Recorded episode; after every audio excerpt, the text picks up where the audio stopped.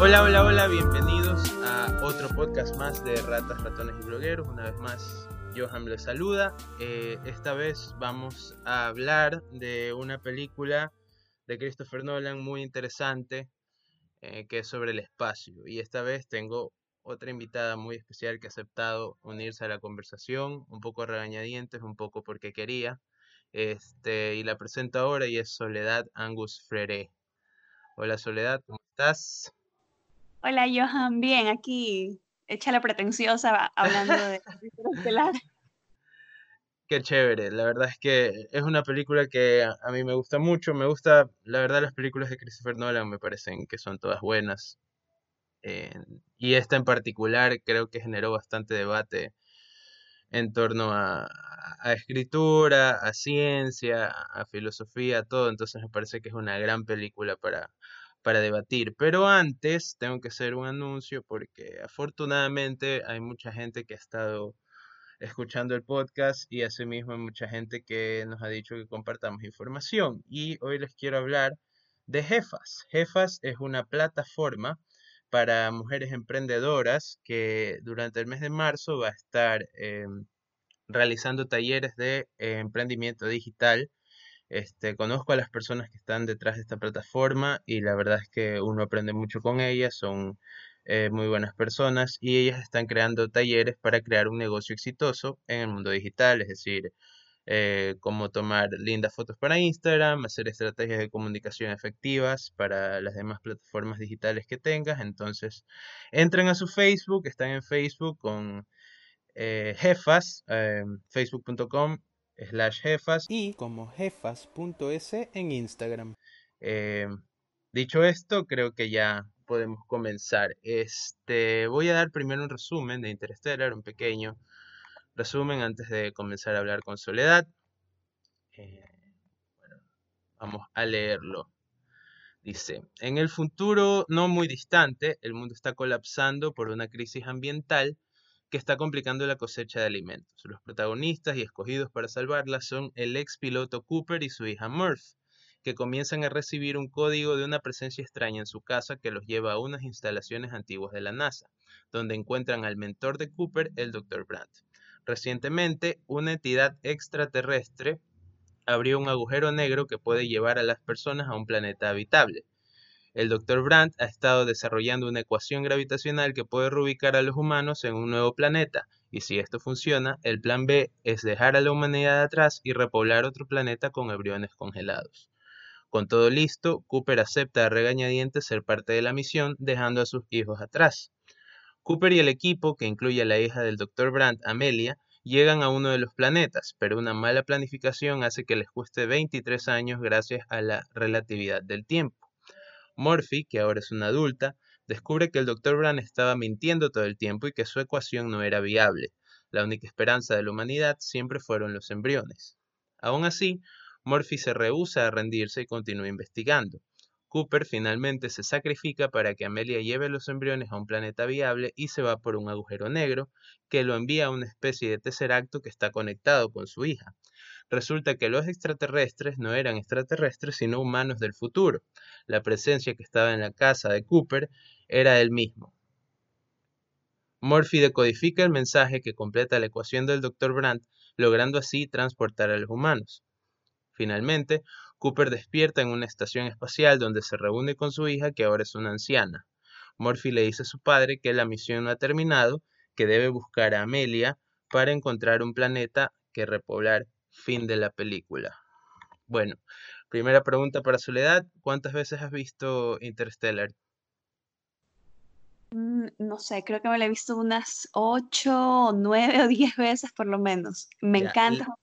La, primera vez la viste en el cine.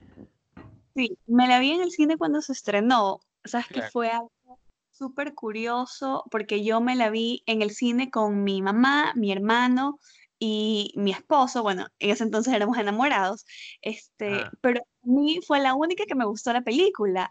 O sea, yo salí alucinando, emocionadísima y a nadie más le gustó. Pero creo que a mi esposo y a mi hermano les tomó una o dos veces más volver a verla para engancharse. Para el gusto. Sí, y, y ahorita es una de las películas preferidas también de ellos, pero yo me enganché de una con la película porque yo no sé nada acerca de física cuántica, ni soy científica tampoco, pero yo siempre como que pienso mucho y divago mucho en esto de los viajes en el tiempo, las dimensiones, y algo que me conectó full con, con Morph es el hecho de que ella cuando el papá a través de esta dimensión eh, de tiempo-espacio le mandaba los mensajes, ella pensaba que era un fantasma. Entonces yo siempre, yo siempre he dicho, siempre decía que para mí los fantasmas, o sea, lo que nosotros concebimos o llamamos fantasmas, son seres de otras dimensiones tratando de comunicarse con nosotros, pero como estamos nosotros tridimensionalmente limitados, no los entendemos. Entonces, cuando para, mí fue súper guau cuando en la película es, no, mi fantasma era mi papá, entonces yo, no, le estaba mandando mensajes de otra dimensión, entonces para mí fue así, pof, así me explotó la cabeza. amo, así yo amé desde el, o sea, yo veía la película y moría.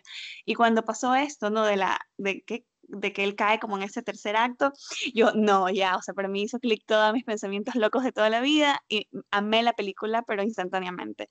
Ahora, como te digo, también es una de las favoritas de mi hermano y de mi esposo, pero fue así como que yo hice clic de una, me encantó.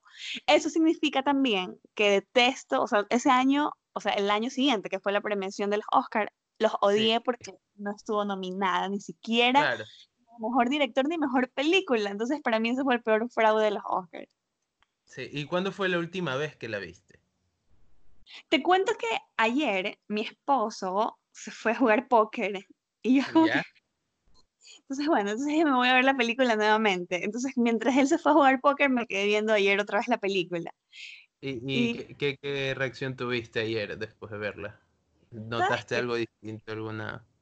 No sé si, como ya me la he visto tantas veces, no sé si noté o no en esa película algo distinto, pero traté como de ver, eh, yo creo que el plus de cada vez que te la vuelves a ver es como que ir entendiéndola mucho más fácilmente, porque al principio no es tan fácil de digerir, ¿no? O sea, todo esto de la relatividad del tiempo, eh, por ejemplo, no, no la vez que me la vi ayer, pero en alguna de las veces que me la vi, yo me di cuenta que no había entendido, no sé si tú recuerdas la parte cuando ellos por primera vez están entrando a Gargantúa, o sea, al, agujero negro, para irse a esta otra galaxia donde están los tres planetas que en teoría pudieran ser habitables.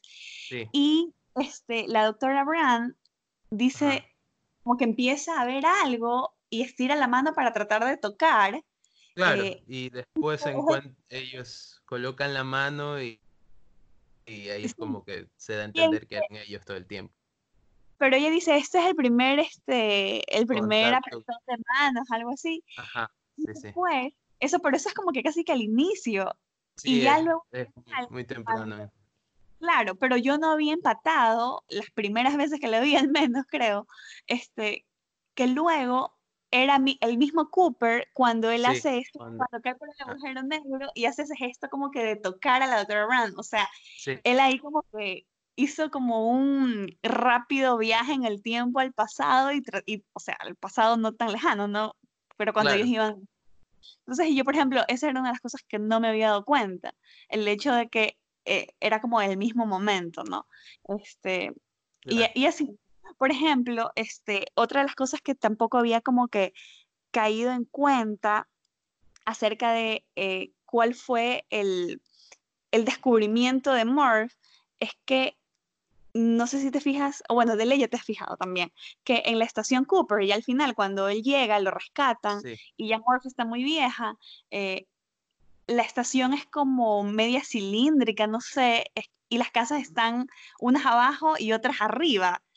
Entonces, claro, eso significa, pero como que no lo asimila instantáneamente, pero eso significa que Morph ya dio eh, o tuvo la clave para manipular la gravedad, ¿no? Y obviamente por eso es que pudieron salir de la Tierra. pero no me la, ecuación gravitacional que ella terminó de, descubrir.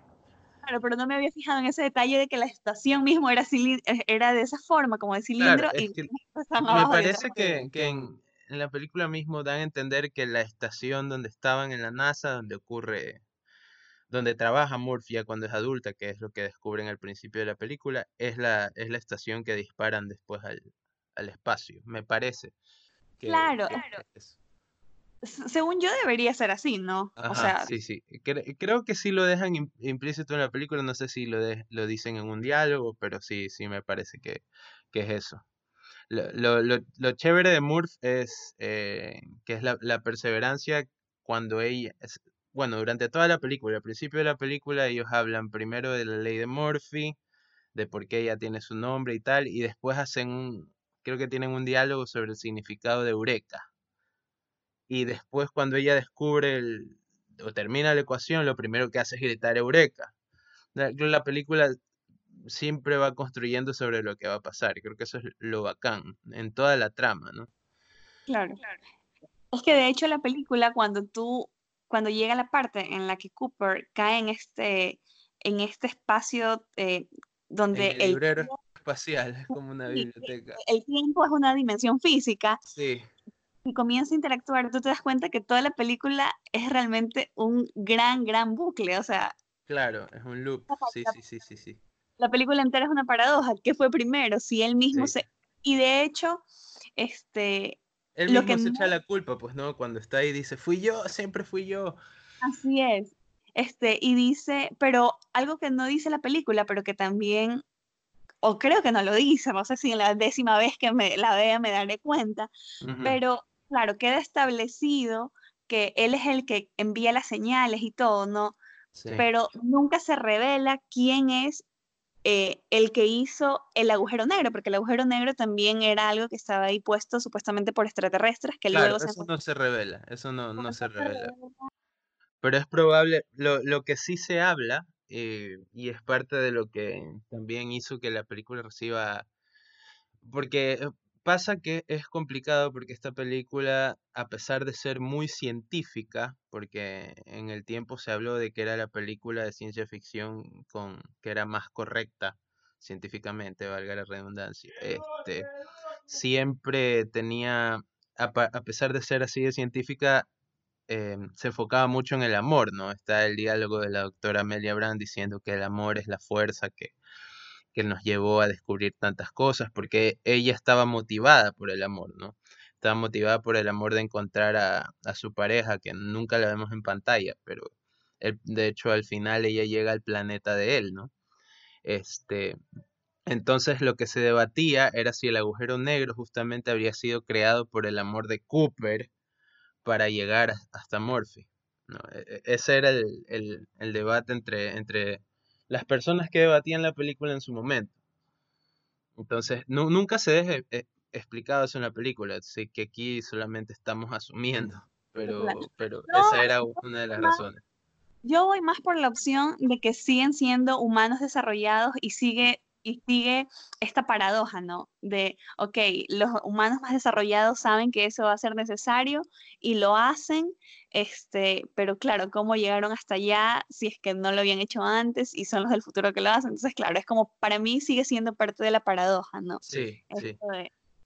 o sea, yo más creería que en esa línea, porque, claro, o sea, es una película de ciencia ficción, pero tiene mucho realismo científico, pero igual obviamente necesita recurrir a ciertos como que elementos que puedan unir la trama. Entonces ahí viene la parte del amor, en la parte de eh, la doctora Brown con Wolf, Edmund, pero también la parte del amor eh, cuando em, establece, o sea, dice, me parece que Cooper lo dice, que por, o Tars, no me acuerdo, que pero por esta conexión tan grande que él tiene con la hija, llega a ese espacio donde está conectado con la habitación de la hija en muchos momentos que están físicamente representados, ¿no?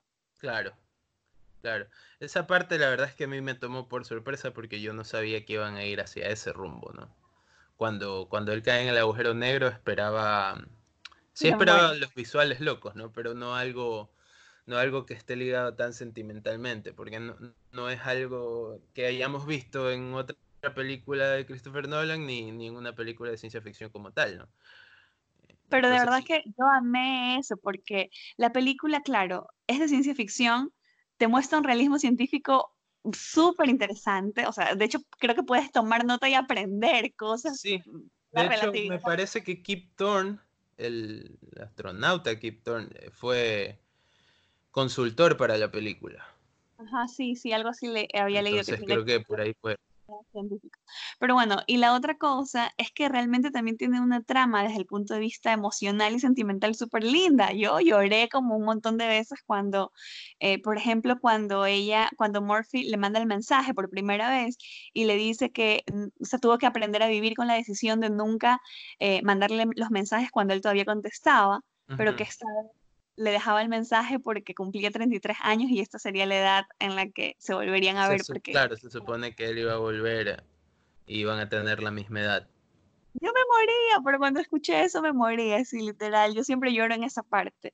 Y sabes que a mí, me pasa algo súper gracioso con las películas, que yo entre más me las veo, debería llorar menos. No sé si así es, pero yo lloro más porque como ya me sé los diálogos y ya sé lo que va a pasar, empiezo a llorar antes que pase. Claro, depende de cómo te toque, ¿no? Hay películas que, que sí, uno ya de tantas verlas dice, bueno, esto ya sé, ya no me afecta tanto, pero hay otras que sí te van a afectar cada vez y cuando las veas. Sí, yo me muero, a mí me pasa eso, yo lloro más, porque como ya sé lo que va, o sea, ya sé el diálogo que viene, o sea, ni bien abre la boca ya el personaje, yo empiezo a llorar porque ya sé lo que va a pasar. Entonces ya me... ¿Has visto alguna otra película de ciencia ficción que te haya tomado o atraído de igual manera? Bueno, a mí me gusta un montón y de Nolan mismo Inception. Ah, Inception, claro. Amo esa película porque, mm, yo te digo, como a mí me gustan mucho estas cosas de las dimensiones y eso es algo en lo que yo pienso constantemente, eh, yo siempre he creído que, que los sueños son otras dimensiones de la realidad y me parece que así lo demuestra Inception, porque al final, por ejemplo, tú no sabes, este... Claro, el gran diálogo del, del tótem del personaje de DiCaprio, si es que está en un sueño o no está. Pero, y, finalmente, o sea, yo digo, ¿qué importa? Si estaba en la realidad o estaba soñando, pero lo estaba viviendo y era feliz. Entonces... Claro, está en una especie de realidad, ¿no? Está en una de las tantas realidades que podría... Así es, entonces es como otro nivel de la realidad que no es menos importante, digo yo, no sé. Me, gusta un montón. Claro, bueno, depende también de cómo, de, las motivaciones del personaje, ¿no? Él siempre estuvo luchando por tener eh, e, ese momento de volver a casa y tal. Claro, sí. ¿Qué ibas a decir? No, que me, esa es otra que me gusta. Ahora, no sé si tú has visto, esa es que no me acuerdo ahorita cómo se llama, pero hay una película que, uff, es súper es viejísimo, es viejísimo, pero también se trata de un viaje en el tiempo.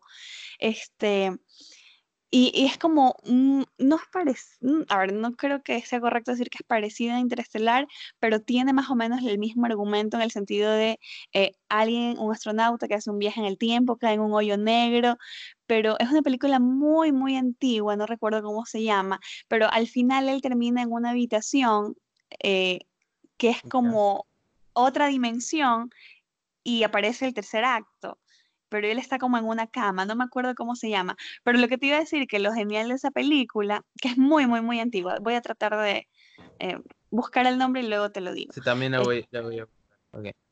Sí, pero es, a mí me encanta la parte en la que él cae en el agujero negro y empieza, es como ahí hay como un símil muy parecido a Interestelar, porque empieza como que a ver todas estas cosas y como eh, todo esto de, eh, todas estas imágenes cósmicas que son súper geniales, pero en esta película que es muy antigua, la caída en el, en el agujero negro dura como 10 o 15 minutos, pues. O sea, es, o sea, tú te quedas literal viendo así cómo el tipo va cayendo en el tiempo. O sea, y te quedas viendo un montón. Es una película súper antigua, me parece muy buena. Este, bueno, y la película es chévere porque te muestra cómo eh, el hombre descubre el fuego justamente por esta como que conexión del futuro que son los humanos mismos los que les van haciendo, o sea, en cada parte como el desarrollo de la civilización son los humanos mismos del futuro los que van como ayudando en cierta forma a que... ¿Puede ser posible que estés hablando de 2001? Puede ser, puede ser. Porque ahorita que hablaste de cómo descubren el fuego, está toda esta secuencia que está con el, creo que la, música es el Danubio azul y está el hueso y están los, los monos primero. Sí, es en 2001 dice en el espacio. Sí, ajá, es Kubrick, sí, sí, sí. Claro, justamente eh, antes de que salga Interstellar ya se estaba llamando a, Nolan que era el nuevo Kubrick por, por el hecho de hacer esta película. Entonces sí, sí, es, sí es muy oportuno que la saques a relucir ahora. 2001 es una obra de arte también. Sí, y tienen muchas, o sea, tienen muchos como parecidos. y, y ya te digo, como que en esta parte en la que él cae en el agujero negro y todo. Entonces es súper buena. Y sabes que algo, algo que yo creo que no le gusta mucho a la gente cuando ve Interestelar es que yo pienso, o me han dicho que como que es como muy lenta en ciertas partes, pero yo creo que esas partes lentas son justamente las que hacen que la película sea tan buena. Claro, es necesario. Es, e, e, es, que justamente, eh, déjame contarte un poco, ese año o el año anterior salieron, vi muchas películas del espacio, porque salieron algunas. Entre ellas salió Gravedad, Gravity. La odio. Eh, Claro, Gravity no es, no tiene el mismo feeling de Interstellar, pero técnicamente, o sea, cinematográficamente es muy buena, ¿no? Uno nota el esfuerzo, ¿ya? Y la otra que vi, que no es tan popular, porque es de un director ecuatoriano, fue Europa Report de Sebastián Cordero, que en cambio mezclaba dos géneros, ¿no? Era la, ópera espacial, ¿no? El hecho de, de tener una, una, aventura en el espacio, pero era, era era contada a través de cámara estática, ¿no? Como material encontrado, como La Bruja de Blair o, como las películas de actividad paranormal.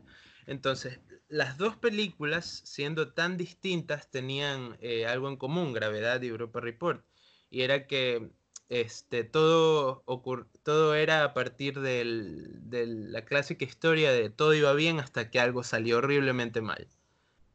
Interstellar no es tan así, porque Interstellar la, película desde un principio ya todo está mal, ¿no? Porque la motivación de ir al espacio ya de un principio es porque la Tierra se está muriendo. De ahí, estando allá, nos enteramos que encontramos un planeta, pero no nos sirve y perdimos veintitantos años.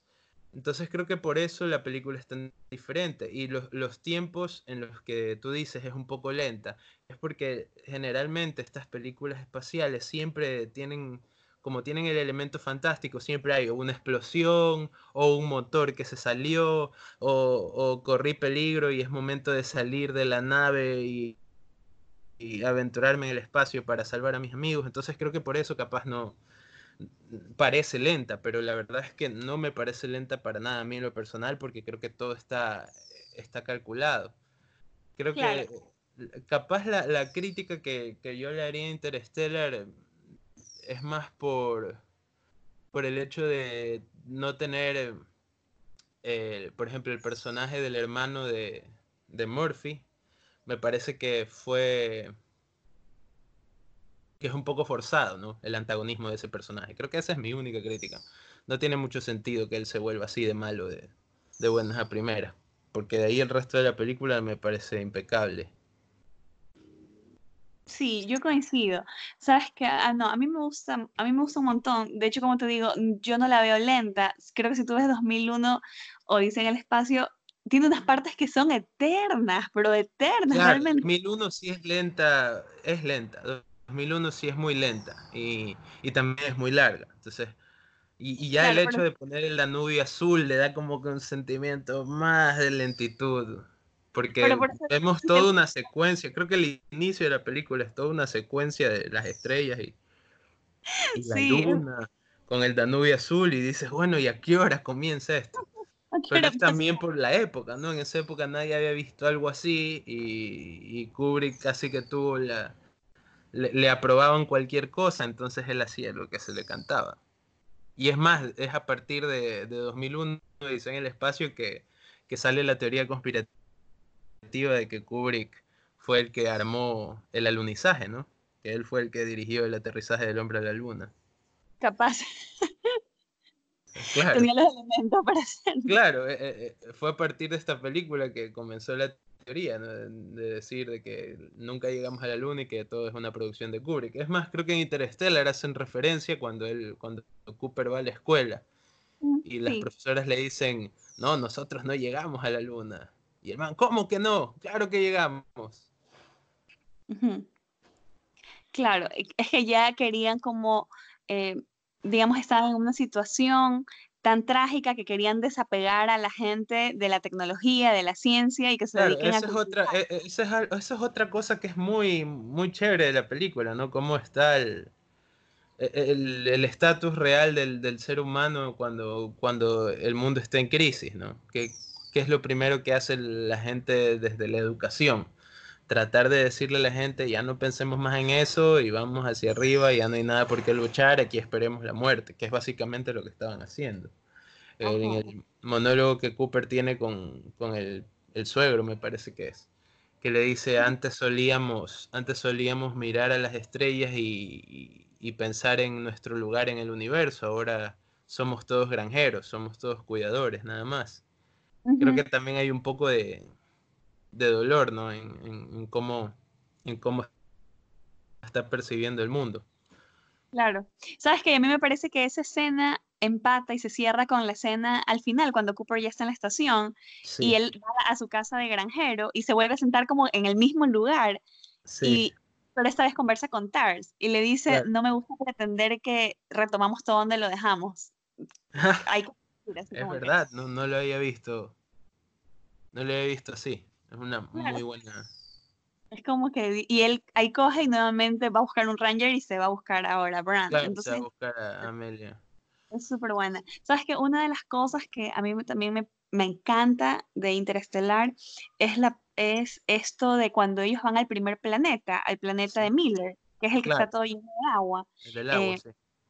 Sí, em, por ejemplo, miren, bueno, cuando, cuando vimos esa película, mi hermano ah, tenía cuántos años, unos 13 o 14 años, o sea, era como que pequeño todavía no tan pequeño, Murphy tenía 10 años, pero este, mi hermano me dice, no, es que no me gusta que, o sea, que sea algo tan forzado, eso de cómo va a ser posible de que eh, solo haya pasado unas horas para ellos y para el otro 23 años. Entonces yo le digo como que no, no es mentira, eso no, no es mentira, es la relatividad del tiempo. Eso tiene un fundamento científico, teórico comprobado, o sea, es entonces, y eso es como que, wow, así. Por eso te digo, que eso es, eh, tomar notas y aprender, así literal. La, la realidad a veces supera la ficción. Eh, es eso. Uno no puede. Mm, por supuesto que uno sin, saber podría creer que es algo imposible, ¿no? ¿Cómo va, ¿Cómo va a pasar eso? Pero el hecho de saber que es totalmente posible creo que es lo que lo hace aún más impactante. Claro, ajá. esto como eh, o sea, lo que se explica en la película es que entre más densidad gravitacional, más lento pasa el tiempo. Entonces ese planeta tenía una, una gravedad tan fuerte. De hecho, si ves en la película, la doctora Brown le costaba mucho caminar en el sí. al que se murió ahí. Les costaba mucho caminar, o sea, daban un paso así con dificultad por la gravedad, porque era tan fuerte la gravedad ahí. Entonces eso significaba que ahí está pasando el tiempo súper lento y ellos en teoría estuvieron ahí como... Ni hablar del, de, la película que podrían hacer con el astronauta que se quedó 23 años esperando. Ah, claro, este, ah, claro, pero, y, pero en teoría, ah, sí, pues el que se quedó arriba, sí, claro. Ah, Claro, él se quedó ahí y cuando los vio, él les pregunta cuánto tiempo pasó. 23 años. Y él, está con barba, todo destruido. y digo, claro, ¿cómo no se sumía en la locura ese pobre hombre? Así es. Como Man, Man sí se volvió loco. Claro, pero y eso que él se criogenizó. Creo que, que esa fue una de las de las sorpresas porque Matt Damon no había sido ni siquiera mencionado en el elenco, no había sido promocionado. Y de pronto está ahí, otra vez, siendo salvado por, por extraños y volviéndose loco. Pero por esa época me parece que él también hizo una película, pero que la protagonizó sobre astronautas. No me acuerdo ahorita cómo se llama. hizo The Martian de Ridley Scott, del marciano. Creo que fue, creo que fue el mismo año, un año después. Claro, esa película en cambio era, era sobre Marte. Ajá, sí, exacto. en un crew a Marte y se termina quedando en Marte y lo dan por muerto y él sobrevive a punta de hacer papas porque él era botánico.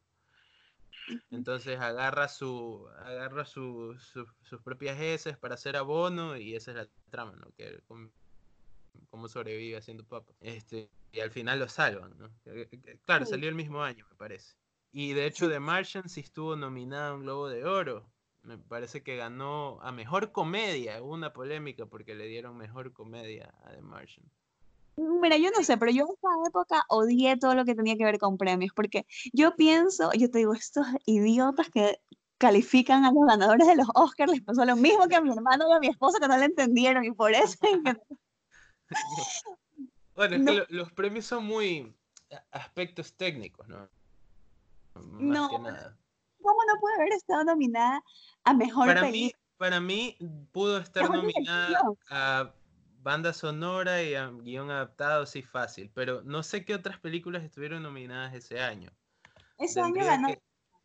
¿Qué, ganó ese año? Birdman ganó este, mejor película y mejor dirección. Ya. Este, y banda sonora, sabes que a mí me fascinó la banda sonora de Interestelar. Por ejemplo, la parte que pelea en el planeta del Dr. Mann con él y le, él comienza a hablar de esto de que es lo último que ves y le quita como para poder respirar. Esa parte me parece increíble, la banda sonora, o sea, tú puedes como que percibir. la banda sonora es de Hans Zimmer, que de hecho es uno de los, de los más premiados por bandas sonoras, porque hace la banda sonora de todo prácticamente.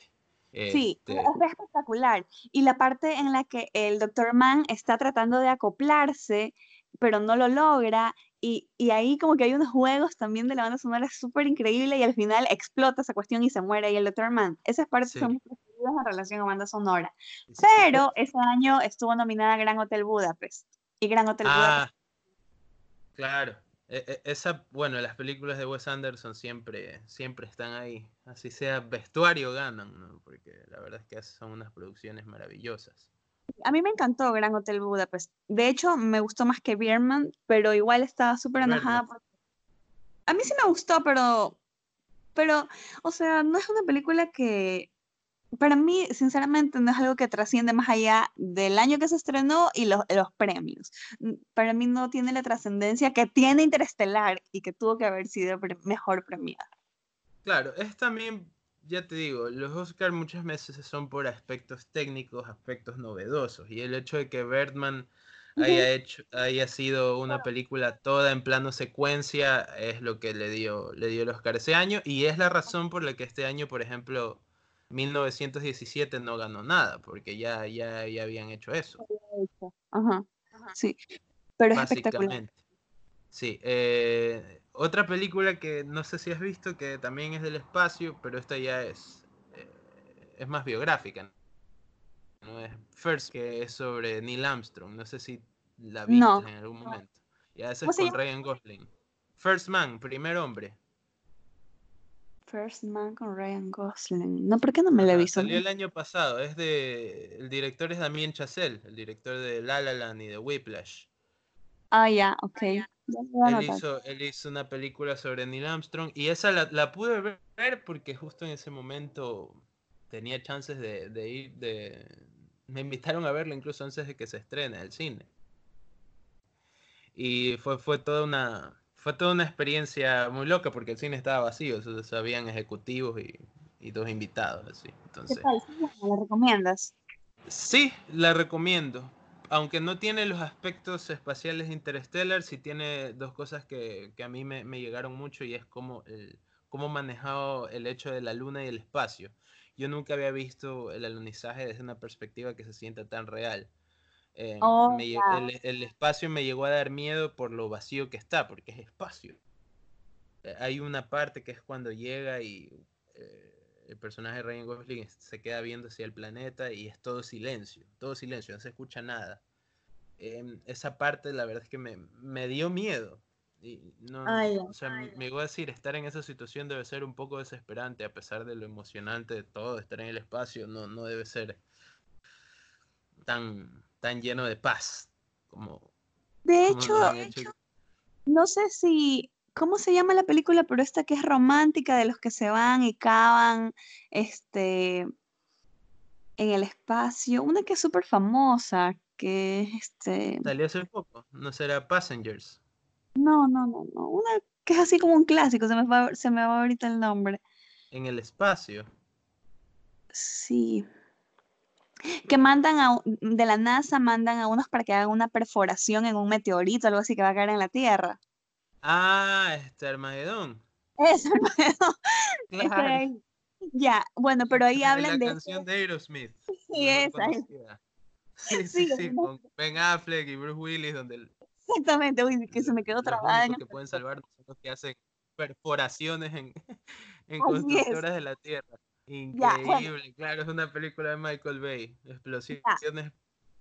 Exacto, lo que quiero decir es que en esa película hablan de esto de la demencia en el espacio, o sea que los, o sea, no es que se centra en eso, pero recuerdo que ligeramente lo, lo mencionan porque uno de... Lo mencionan superficialmente, sí, sí, sí. Ah, pero que, y, y yo no sé si tú veías, ya esto es como algo más chistoso, pero no sé si tú veías mi bella genio. Claro. que, Ya, yo me acuerdo que ahí también hablaban de eso, de que los astronautas en el espacio se pueden volver locos justamente por esto, ¿no? Por todo esto como del silencio, la soledad y todo. claro, hay, ah, hay una que te recomiendo que estoy seguro que te va a gustar hablando de esto de la demencia. Se llama Moon, nada más, Luna. Eh, es con Sam Rockwell. El director es este. El director es el hijo de David Bowie. Ah, eh, él es director de cine y es un muy buen director, de hecho. Se me fue el nombre, pero el usuario de Twitter es Man Made Moon. Él dirigió esta película con Sam Rockwell, es independiente. Em, de hecho, también aparece la voz de Kevin Spacey antes de, antes de caer en desgracia. Este, es una película en la que Sam Rockwell está, él está en la luna siempre, o sea, es como un tipo que está en una misión durante cinco años y después lo rotan con otro tipo. Entonces, este, pasa algo y bueno, ahí se, desemboca y justo habla, toda la película es sobre la locura, sobre lo que significa ser astronauta, lo que debe ser psicológicamente estar en el espacio. Claro. Eh, es muy buena porque aparte Sam Rockwell tiene la chance de hacer varios personajes. Em, entonces es súper entretenida. La verdad es muy entretenida y, no sé si, estuvo premiada algo, pero es muy buena. A mí me gusta. La, he visto ya unas cuatro o cinco veces porque es entretenida de verdad. Oh, tiene la misma, el hilo Interstellar con esto del sentimentalismo, porque él envía mensajes a la Tierra para hablar con sus hijas y todo esto. Entonces, hay unos diálogos que son muy... llegan mucho. A mí me encanta eso, es que obviamente amo todo esto de las dimensiones, los viajes en el tiempo, el realismo científico, pero también necesito que conecte conmigo en lo sentimental. Entonces me gusta claro, por supuesto, uno va al cine también para, para eso, ¿no? Aparte de entretenerse y todo lo demás, busca también relacionarse en lo posible con los personajes.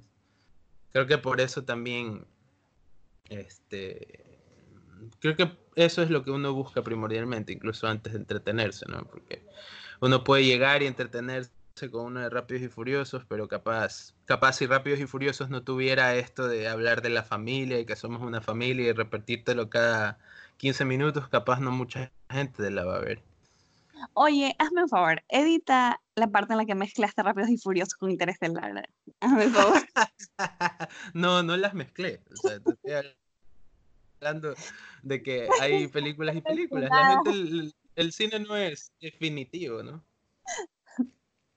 Es que no me gusta. Por algo han hecho 10, ¿no? Creo que ya van por la 11, no sé. No, totalmente. A mi hermano le fascinan esas películas. Pero bueno.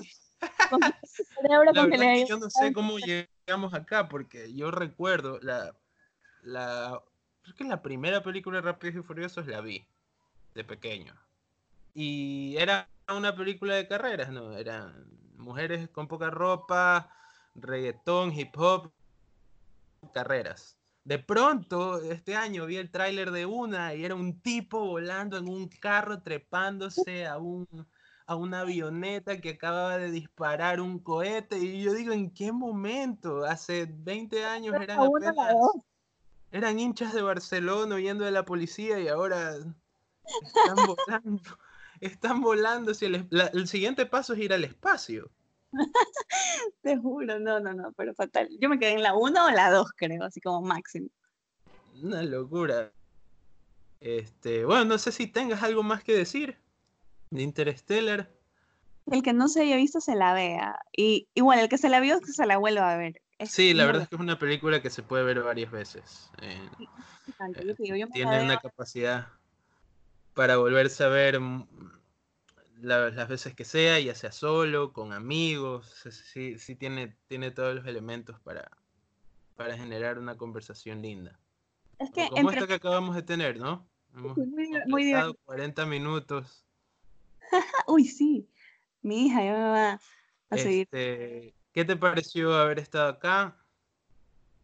Muy chévere, muy chévere. Oye, te cuento que eh, escuché el anterior podcast que sacaste sobre Parasite, amé esa película y a, tomé un montón de recomendaciones también que, de películas que mencionaron durante el podcast. Entonces me gustó mucho como esta dinámica de reírte un rato, hablar sobre una película chévere y además irte con recomendaciones. Me gusta mucho. Esa, es la idea, ¿no? Tratar de, conversar con gente de cine sin tratar de de que todos nos entiendan, ¿no? No de ser pretenciosos ni, ni nada por el estilo. Queremos. No, igual, me siento súper arribista hablando de esta película, en serio, porque. qué chévere, qué chévere. Sí, la verdad es que un gusto que hayas estado acá. Esperamos que si en un futuro tienes otro tema, lo menciones y nos vuelvas a visitar. Eh, siempre estaremos abiertos. También te, te, invito a que leas la página y hay algunos artículos que, que he escrito aparte de las noticias que siempre se publican, hay artículos que son que he disfrutado escribiendo y que puedes leer si deseas, criticarlos, debatirlos. Buenísimo, Johan, muchísimas gracias. Eh, y a todos los demás que nos han escuchado, muchas gracias. La verdad es que después del podcast de Parasite ha habido un punto de inflexión en, en los podcasts. Eh, hemos llegado a un pico importante. Agradezco mucho a toda la gente que nos está escuchando. Agradezco los comentarios en Facebook. Nos pueden seguir en Ratos, Ratones y Blogueros en Facebook, arroba ratonesblog en Twitter. Pueden visitar nuestra página web, ratosratonesyblogueros.com. Eh, pueden visitar y aportar en nuestro Patreon, eh, patreon.com slash ratones. Eh, yo soy Johan, esta fue Soledad Angus Ferré y a ver, déjame pronunciarlo bien. Soledad Angus Frere. Este, y nos escuchamos en la siguiente edición. Muchas gracias. Y ahí hemos cerrado. Ok, gracias, Johan. Hablé demasiado como el loro. No, me pareció espectacular. La verdad es que esa es la idea, que, podamos comenzar full. Eh, espero que en serio te, te hayas sentido cómoda y que, que te haya gustado estar aquí. Sí, de ley, Johan, mil gracias. Ya, después Dale, Dale, chao. Tú, lo publicas, ¿no? Sí, yo lo publico. O sea, la idea es subirlo todos los lunes, entonces el lunes ya de estar arriba. Ah, porque yo le envío aprobación para Spotify y Apple ahorita, básicamente. O sea, lo edito y se va. Ajá. Ok, bueno, ahí estoy pendiente cuando lo publiques. Chao. Chao. Dale, un abrazo. Mucho gusto.